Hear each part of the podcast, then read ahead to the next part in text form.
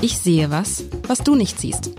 Der Podcast über berühmte Bilder mit Alexander Klar, dem Direktor der Hamburger Kunsthalle.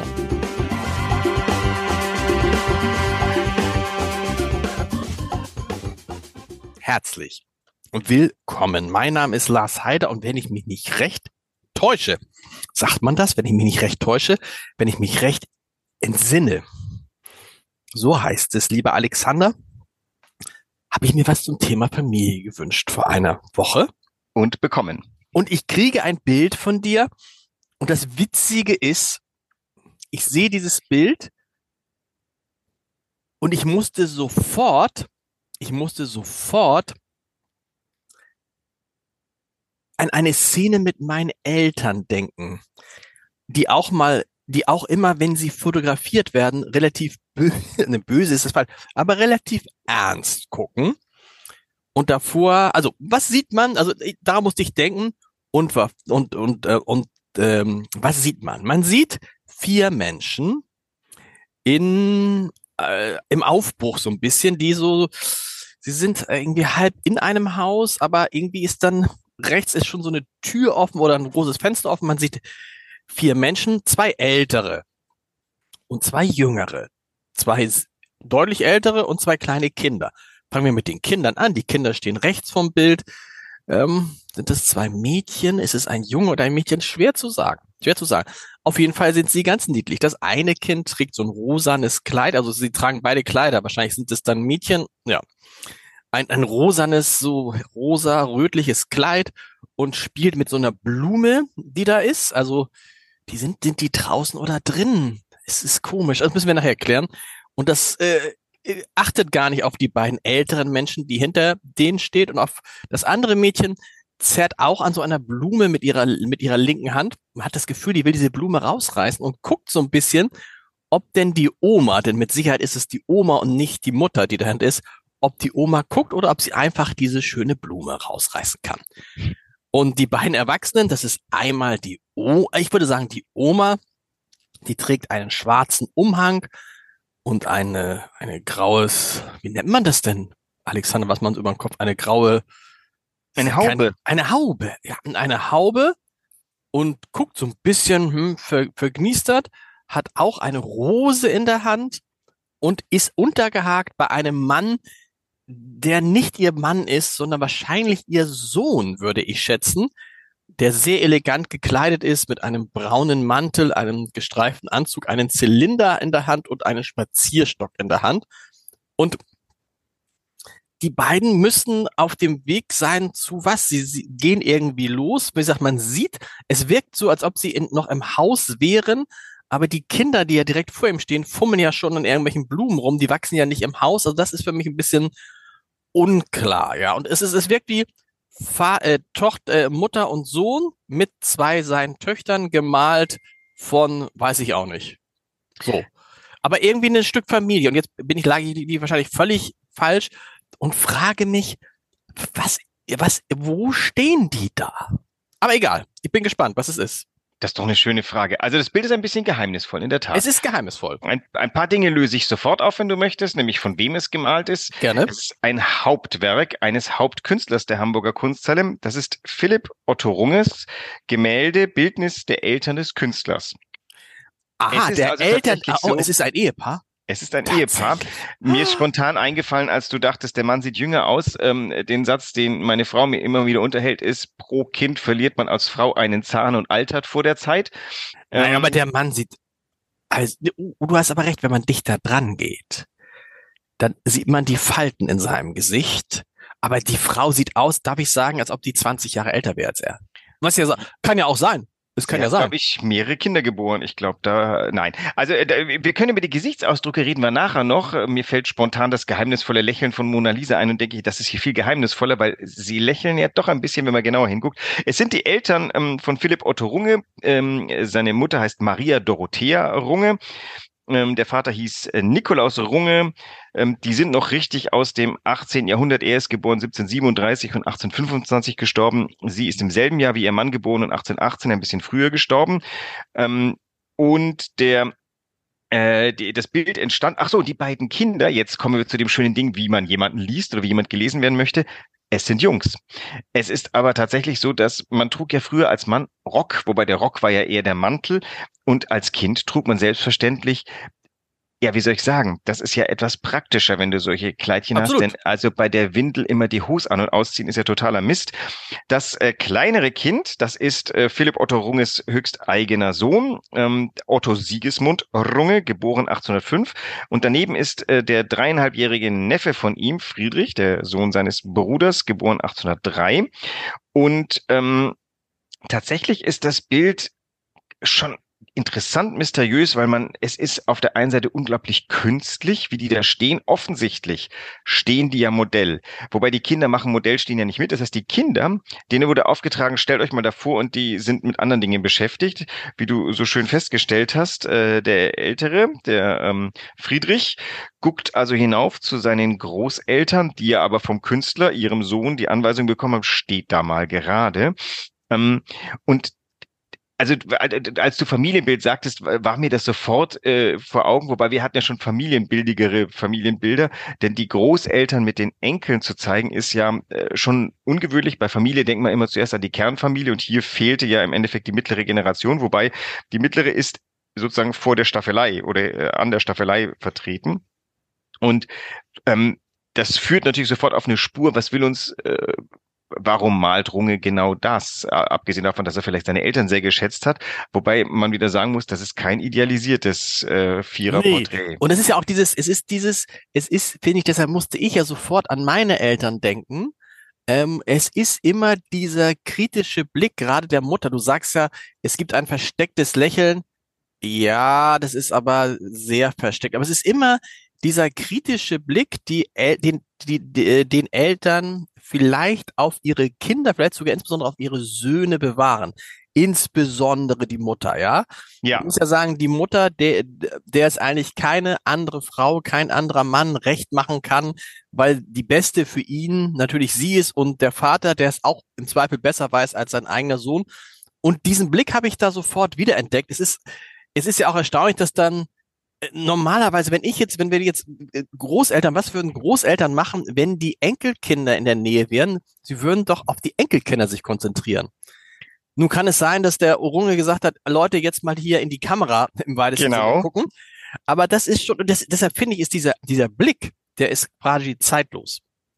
Oh, er ist zeitlos und extrem zeitgebunden, denn man hat fast das Gefühl, dass er uns auch noch hinter die, hinter die Kulissen gucken lässt. Der Vater guckt ein bisschen milder als die Mutter. Die Mutter so guckt streng, streng, aber nicht bös streng, sondern das ist eine gute Mutter. Das ist eine Mutter, die äh, zu Recht die Liebe ihres Sohnes kennt, aber sie ist kritisch und ähm, die schaut strenger auf ihren Sohn als der Vater. Der Vater schaut so ein bisschen wie, jetzt hast du mich hierher gestellt, jetzt muss ich hier den Staatsblick äh, üben.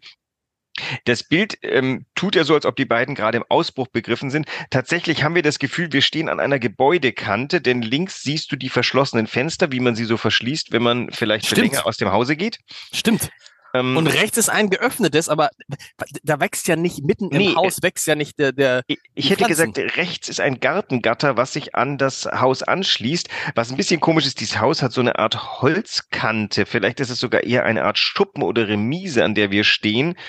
Ähm, und dahinter blickt man, ja, das hast du vorhin, glaube ich, nicht oder nur sehr summarisch beschrieben, auf eine Flusslandschaft. Ja, das habe ich gar nicht beschrieben, weil ich so fasziniert war, weil eigentlich fehlt sozusagen, da fehlt für mich eine Wand. Weißt du, die treten ja. aus einem Haus, wo praktisch die eine Wand fehlt. Also treten so ins Freie, weißt du?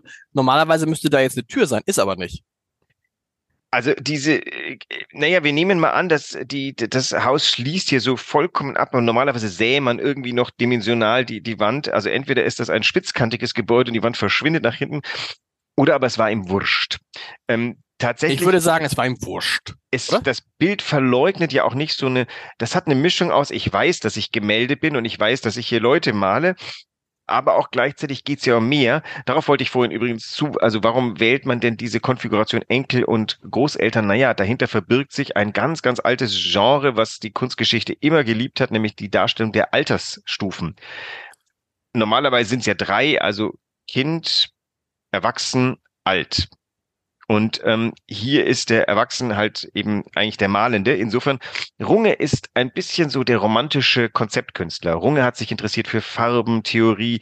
Runge hat ganz viel mit Symbolik gespielt. Die, ähm, wir haben ja in der Kunsthalle ist der wichtigste Nachlass von Philipp Otto Runge unter anderem dieses großartige Bild die, oder die beiden großartigen Bilder des Morgens, die ja einen Tageszyklus mal ergeben sollten. Die Hülsenbeckschen Kinder, das erste gewichtige Bild über Kinder. Und hier und es geht immer mehr als nur um die Darstellung von Kindern. Auch bei den Kindern waren es so die unterschiedlichen Altersstufen von Kindern, nämlich das, das noch so mal vollkommen immobile Baby, was in dem Wagen sitzt, die älteste Tochter, Schwester, die, die schützend nach hinten guckt und der nach vorne drängende mittlere Knabe. Hier ist ja dasselbe. Wir haben die Großeltern, die sich, und jetzt glaube ich, gehe ich ins Symbolische, die sich der Bürde des Lebens, die haben sie schon gelernt. Also der Vater war, glaube ich, Reeder erinnere ich mich, also kaufmännisch unterwegs. Und äh, das, wir reden von, ich glaube, damals guten Bürgertum oder, oder so, so Petit Bourgeois. Ähm, aber man sieht natürlich schon beiden, äh, beider Leben haben Furchen in ihre Gesichter. Ja, aber ist es, aber es spricht aus den Gesichtern auch eine Skepsis gegenüber dem Beruf des Sohnes. Womöglich, genau. So nach dem Motto, oh, was, was soll, wie, wie soll das denn werden? Wie willst du denn damit mal dein Geld verdienen oder solche Geschichten? Der, der Sohn ist, war aber kein Missratener, er war zu Kompromissen fähig, der ist. War ähm, er zu der Zeit, war er zu der Zeit schon ein bekannter, war, berühmter Maler, ja? Er war als Maler professionell unterwegs und berühmt war in einem Zirkel von Leuten, die ihn kannten, unter anderem Goethe, der hat Goethe auch besucht. Äh, drei Jahre vorher war er in, in Weimar gewesen, hat sich mit Goethe viel über Farben ausgetauscht. Also er war als Künstler und Kunsttheoretiker anerkannt, aber nicht berühmt. Also wir reden jetzt nicht, das ist die Avantgarde dieser Zeit. Das ist das, was wir heute nicht verstehen also wenn der ausgestellt hat, dann kamen ein paar Freunde und sagten großartig. Aber das breite Publikum schüttelte den Kopf und sagte, bei aller Liebe, wir wollen Heroisches. Mhm. Familie, Kinder wollen wir nicht. Was, wozu denn? Haben wir doch selber. Brauchen wir nicht sehen auf der Leinwand. Und ähm, bei ihm ist aber alles nicht alles symbolisch, aber bei ihm ist Symbolik ganz viel. Die Kinder, die hier an dieser ähm, Feuerlilie da, ähm, auf der einen Seite, wie du so schön gesagt hast, er hat es ganz naturalistisch. Das Kind guckt nochmal so nach oben, ob es jetzt vielleicht mal kurz zupfen darf und die Großeltern genau. nicht schimpfen. Gleichzeitig ist natürlich diese Blume das Leben, dieses junge Leben, was da unten steht. Und die beiden Alten, die sind das gewesene Leben. Da unten hast du zwei so Steinbrocken, die ihnen gegenübergestellt sind. Nicht, dass sie versteinert werden, aber die, der Mobilitätsgrad sinkt.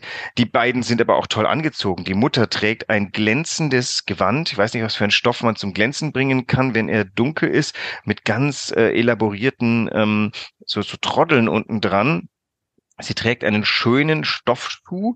Sie hält in ihrer linken Hand, die sie auf äh, ihr um die Hand ihre um den Arm ihres Mannes gewunden hat, eine Rose. Das können sogar wir deuten als eheliche Liebe oder als Liebe an und für sich. Der Mann hat ein paar na nicht Abzeichen von Würde, aber so ein bisschen Standesabzeichen. Das ist der Stock, der ähm, mit dem schönen weißen Knauf, der nahelegt, dass wir hier einen vielleicht sogar ähm, irgendwie äh, Ebenholzknauf, ist es Ebenholz, das weiße ähm, und der Zylinder, den er in der Hand hat.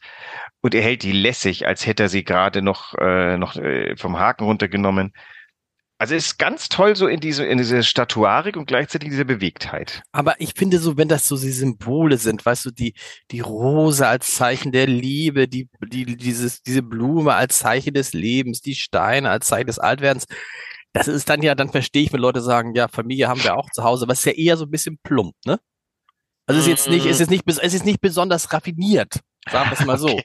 Oh, jetzt wirst du aber fordernd. Wir, dann lass uns mal in die Landschaft noch reingucken und überlegen, ob nicht noch ein bisschen was das Bild besteht ja nicht. Nein, ich meine, ich meine, ich meine, meine jetzt, wenn es nur was die Symbolik angeht. Ich finde vom vom äh, vom Bild her ist es sehr sehr schön gemalt und so, aber ich finde das dann so ein bisschen fast. Ähm, das aber hat das, das hätte das Bild ja nicht nötig. Ich finde das Bild äh, nochmal für mich, aber vielleicht ist es meine persönliche Sozialisation. Bitte, hier geht's nur um persönliche. Ja, aber für mich der Blick der Eltern auf den Sohn. Das ist der Blick wie ich ihn von meinen Eltern mehrfach gesehen habe und mich und mir mehr, mehr vorgenommen habe, aber vielleicht tut man das dann nicht. Sollte ich einmal meine Söhne so angucken, würde ich automatisch immer lachen. Also es gibt ja so eine so eine Tendenz, äh, eine Tendenz, aber je älter Leute werden, also sie werden älter, es geht ihnen gut, so und trotzdem werden sie so ein bisschen mürrisch.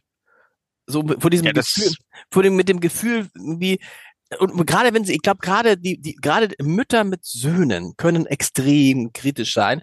Und das war sofort dieser, dieser Moment auch, muss das jetzt sein? Müssen wir jetzt hier auch noch gemalt werden? Und ach, wenn doch mein Sohn nur was Richtiges gelernt hätte und so. Nein, und nein, nein, ich glaube, das denkt sie nicht. Sie guckt, so guckt sie nicht. Ich habe eine äh, interessante Assoziation. Ich hatte eine Großtante, eine Schwester meiner Großmutter, die das Lächeln nicht konnte. Vor der hatte ich als kleines Kind geradezu Angst. Und meine Mutter musste mir sagen, das ist die herzensguteste Tante, die du je dir vorstellen kannst. Tatsächlich hat die mich beschenkt und hat von mir gut gesprochen, wie ich später gelernt habe.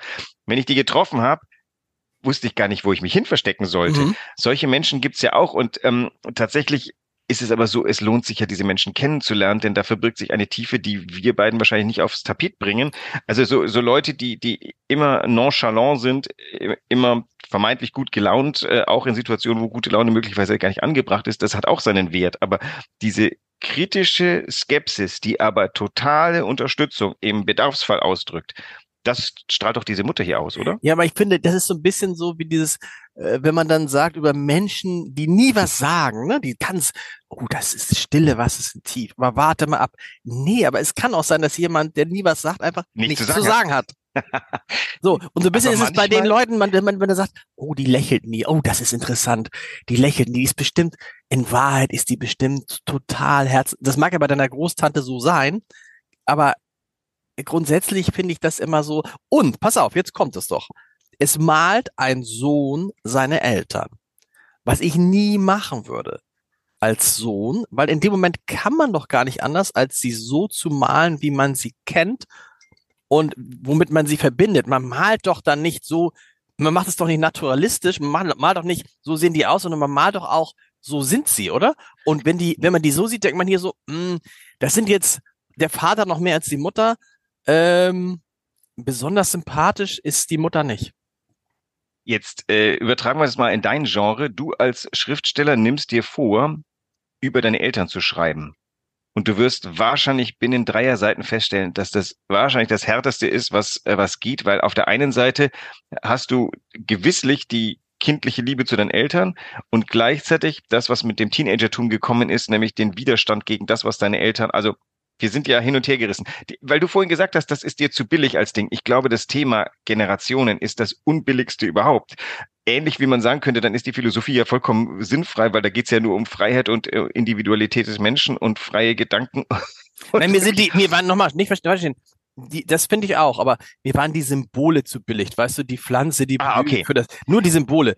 Und ähm, aber sie sind sehr schön gemalt, muss man ja, mal sagen. Ja, nein, nein, das habe ich auch gesagt. Fallen sie, sind, auch sehr auf und dann nein, denkt man, sind, ah, man, sie, man misst dem einen großen Wert sind. Die sind ja von ihrer Physiognomie so wichtig wie die Figuren da. Insofern. Aber du hast es gerade gesagt. Also wenn ich jetzt sozusagen, ähm, es ist ja die erste Phase, da hast du diese Kinderliebe. Die zweite Phase, da hast du wahrscheinlich diesen, diesen, diesen Widerstand so ein bisschen, den ich übrigens gar nicht so stark hatte gegen meine Eltern.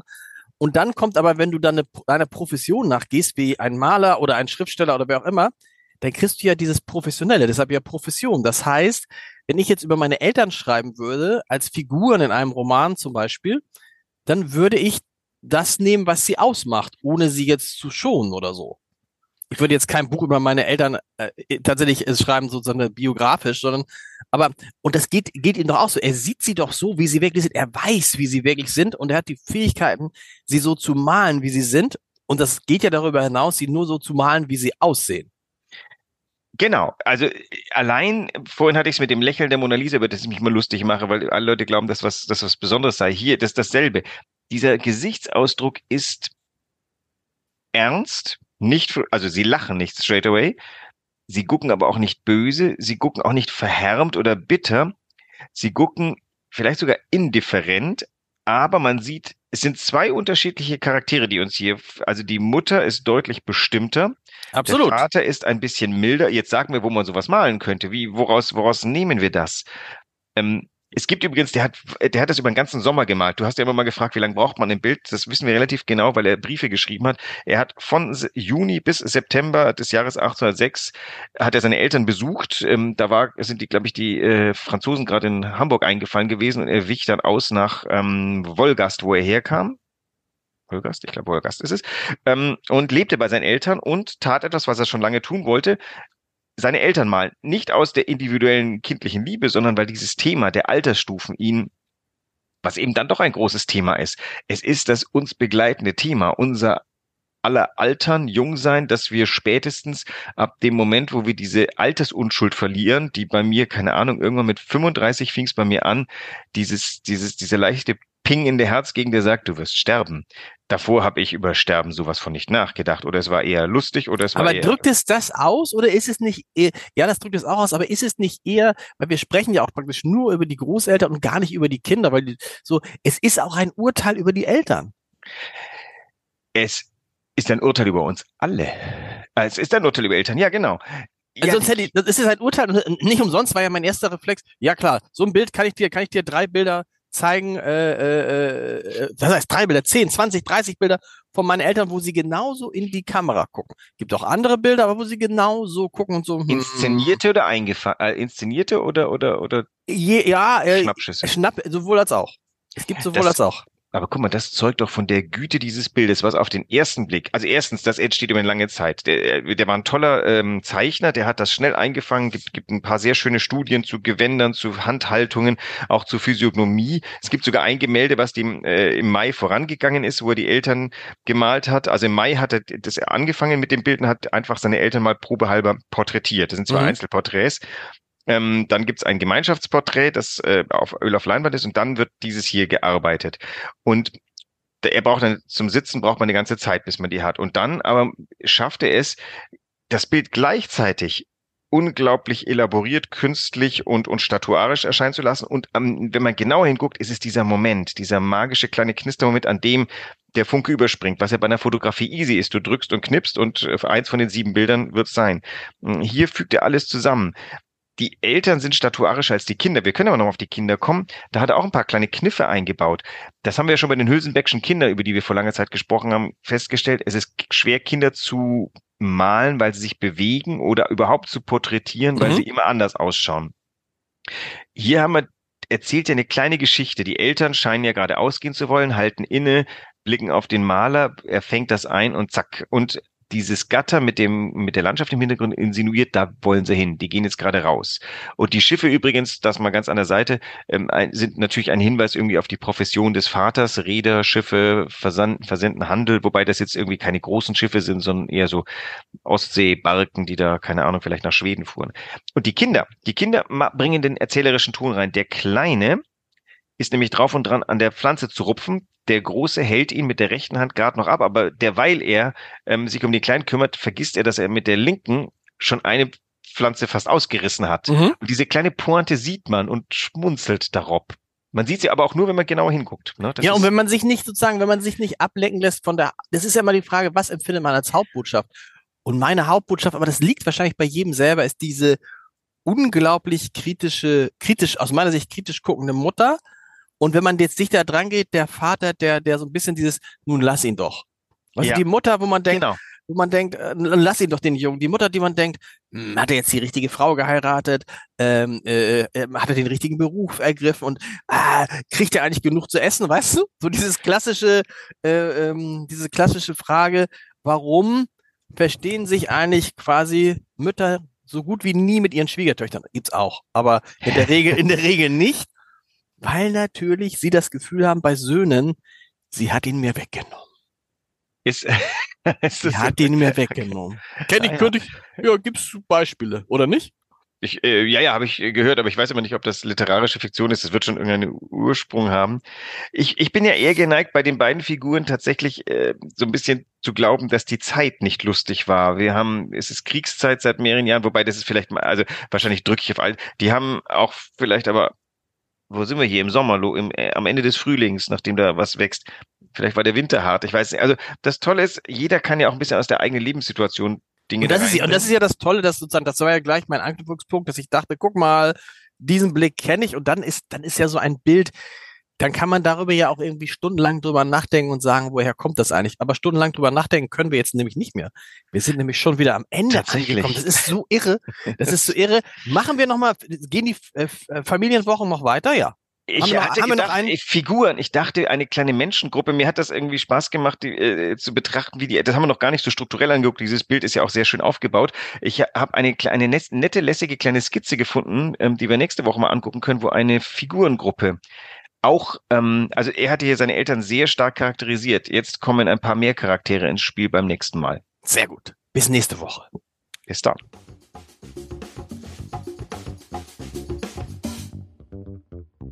Weitere Podcasts vom Hamburger Abendblatt finden Sie auf abendblatt.de slash podcast.